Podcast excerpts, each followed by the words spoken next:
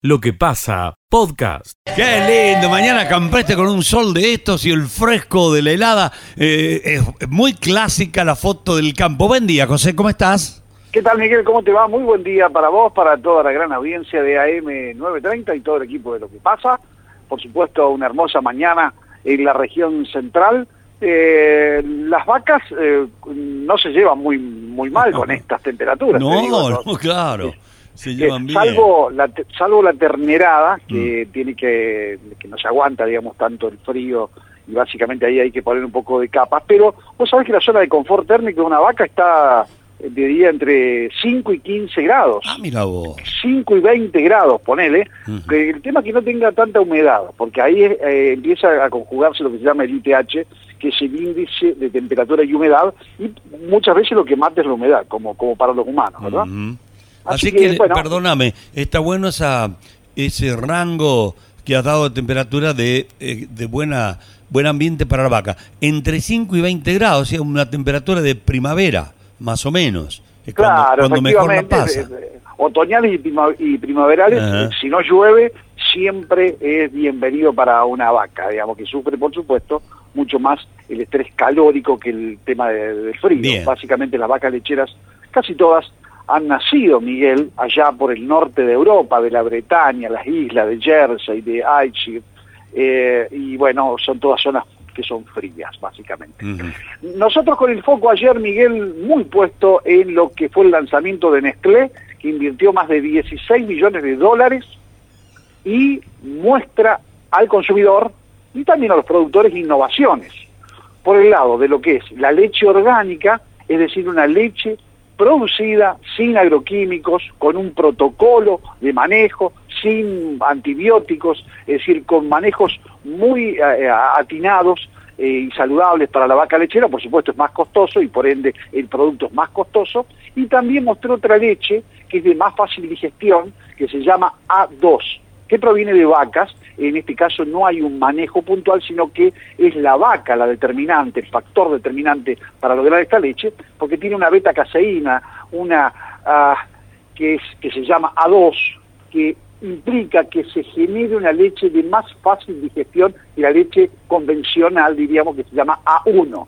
Bien, Eh, la vaca tuvo, por, ah, diríamos, mayor producción, hecho un esfuerzo y eso ha mutado eh, genéticamente, digamos, eh, de, la, de la venta de producir leche con beta caseína A2 a A1 y por ende es de menor digestión. Por ende la A2 es una opción muy interesante y ayer lo decía de esta manera Miguel, Giancarlo Obri, que es el gerente suizo de nacimiento, gerente de la región Plata de Nestlé.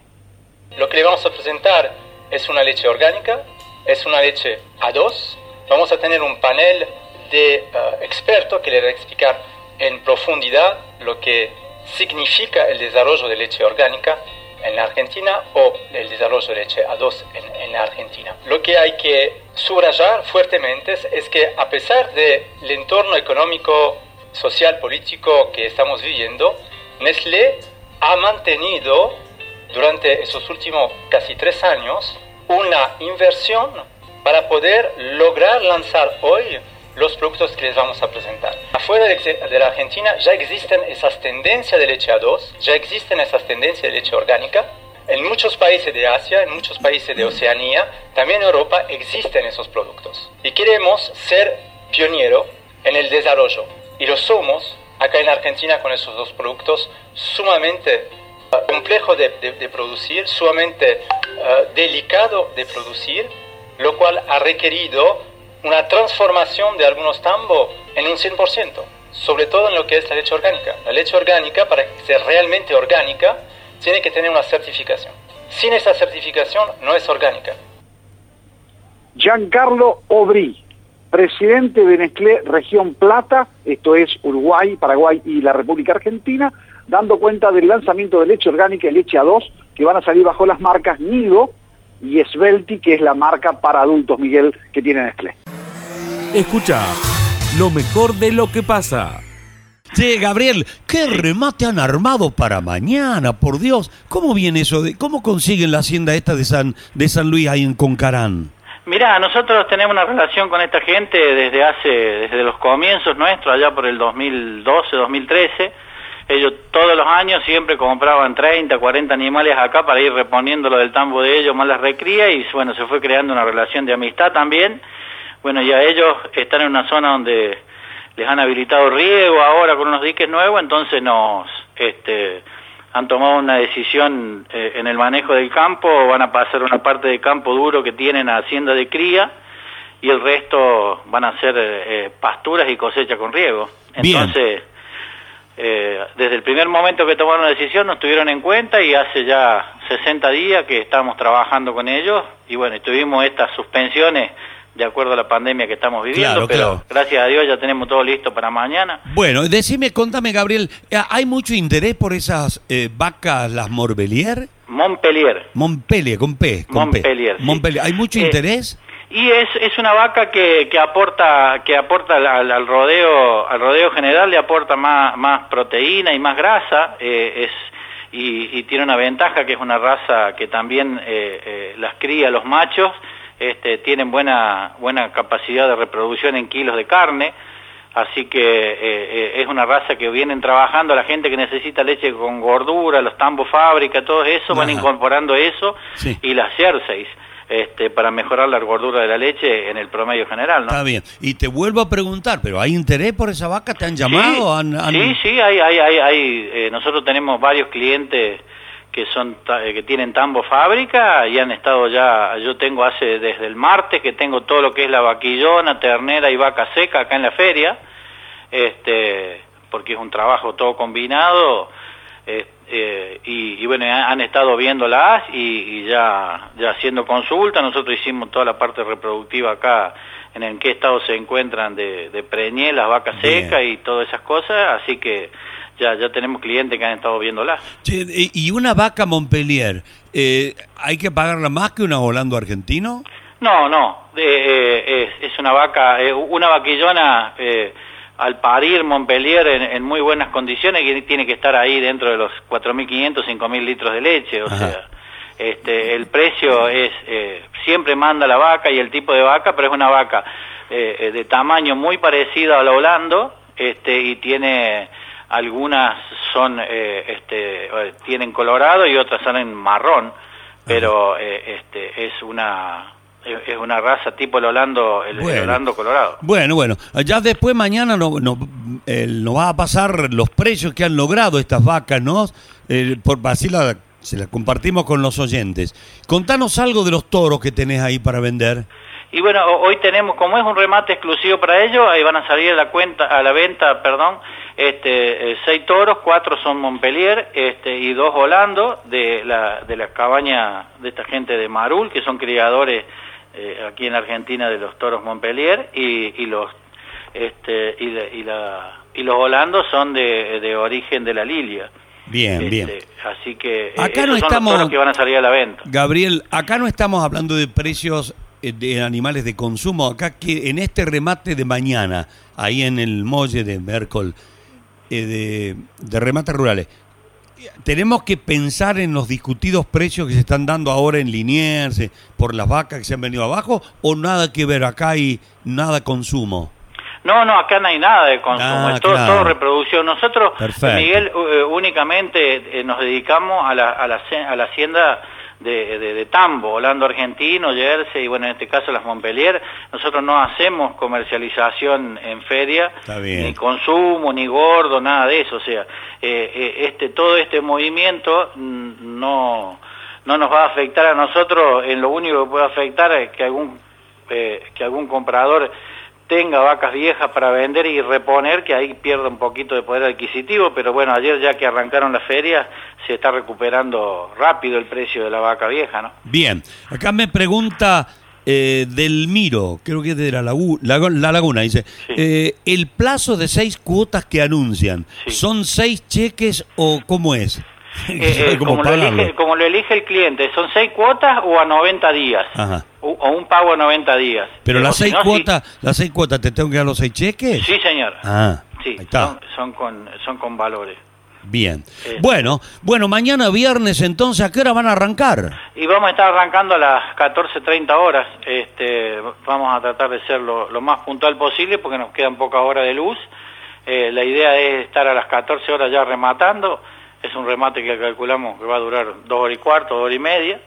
Así que la gente va a poder estar volviendo con luz todavía a su domicilio. Bueno, esperaremos los valores logrados en el remate de Remates Rurales, Sociedad Anónima. Un gran abrazo para Oscarcito Mercoli y para vos también, Gabriel, que tengan éxito mañana, ¿eh? Gracias Miguel, ven a invitar a toda la gente y bueno, este, vamos, estamos trabajando para, para que todo esto siempre salga de, de como salió antes a mejor. Eh, las expectativas son muy buenas, los remates, las colegas han, han salido muy bien en la semana pasada y esta semana, así que este, que el sol salga muy bien para todos y que tengamos buenas ventas nosotros y los colegas también, ¿no? Escucha lo mejor de lo que pasa. De mujer a mujer, con Rocío y Melissa. Quiero volver,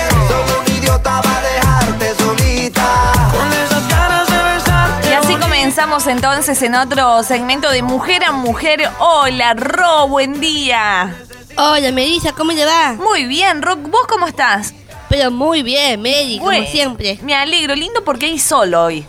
Sí, hoy hay sol divino. Divino, divino. Y hablando del sol y la temperatura, ¿cuántos grados tenemos, Ro, hoy? Temperatura 12 grados y la humedad 81%. Muy bien. ¿Y a qué número la gente nos puede enviar un mensaje, Ro? Al 154, 113, 102. Perfecto. Rocío, el micro de hoy está dedicado a un pajarito muy trabajador, que es el hornero, y es el ave nacional de Argentina. Contanos, ¿dónde viven los horneros? Bueno, el hornero es de Sudamérica. Habita en todos los países y en Argentina, hasta Chubut. ¿Y qué hace el hornero?